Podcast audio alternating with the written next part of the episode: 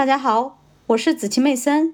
今天我将继续为大家阅读《投资者的未来》第十一章：利润、股东收益的基本来源。第二小节：现在的利润是真实的吗？罗伯特·阿诺特是《金融分析师》期刊的编辑，他明确表示相信美国公司的利润数据是带有欺骗性的。在2004年和我的一场辩论中，他说。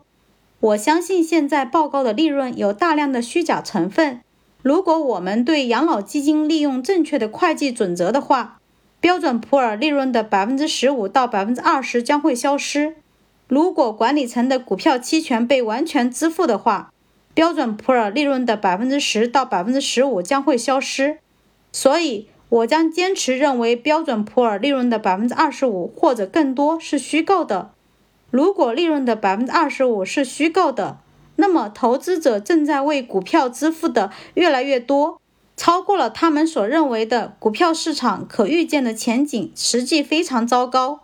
相反，我并不认为公司报告的所有利润数据错误地反映了大多数公司的利润偏差，将在两个方面起作用。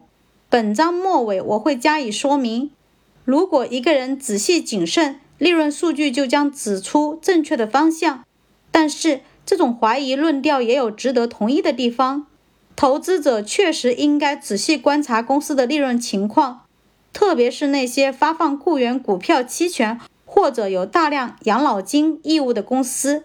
标准普尔已经利用核心利润估计，使得观察更加容易。核心利润估计是我赞同的一个新概念。在本章的后面，我将讨论它。标准普尔核心利润检查揭示出，雇员股票期权集中在高科技公司，而养老金义务在一些老工业公司中出现，比如汽车、航空以及一些能源公司等。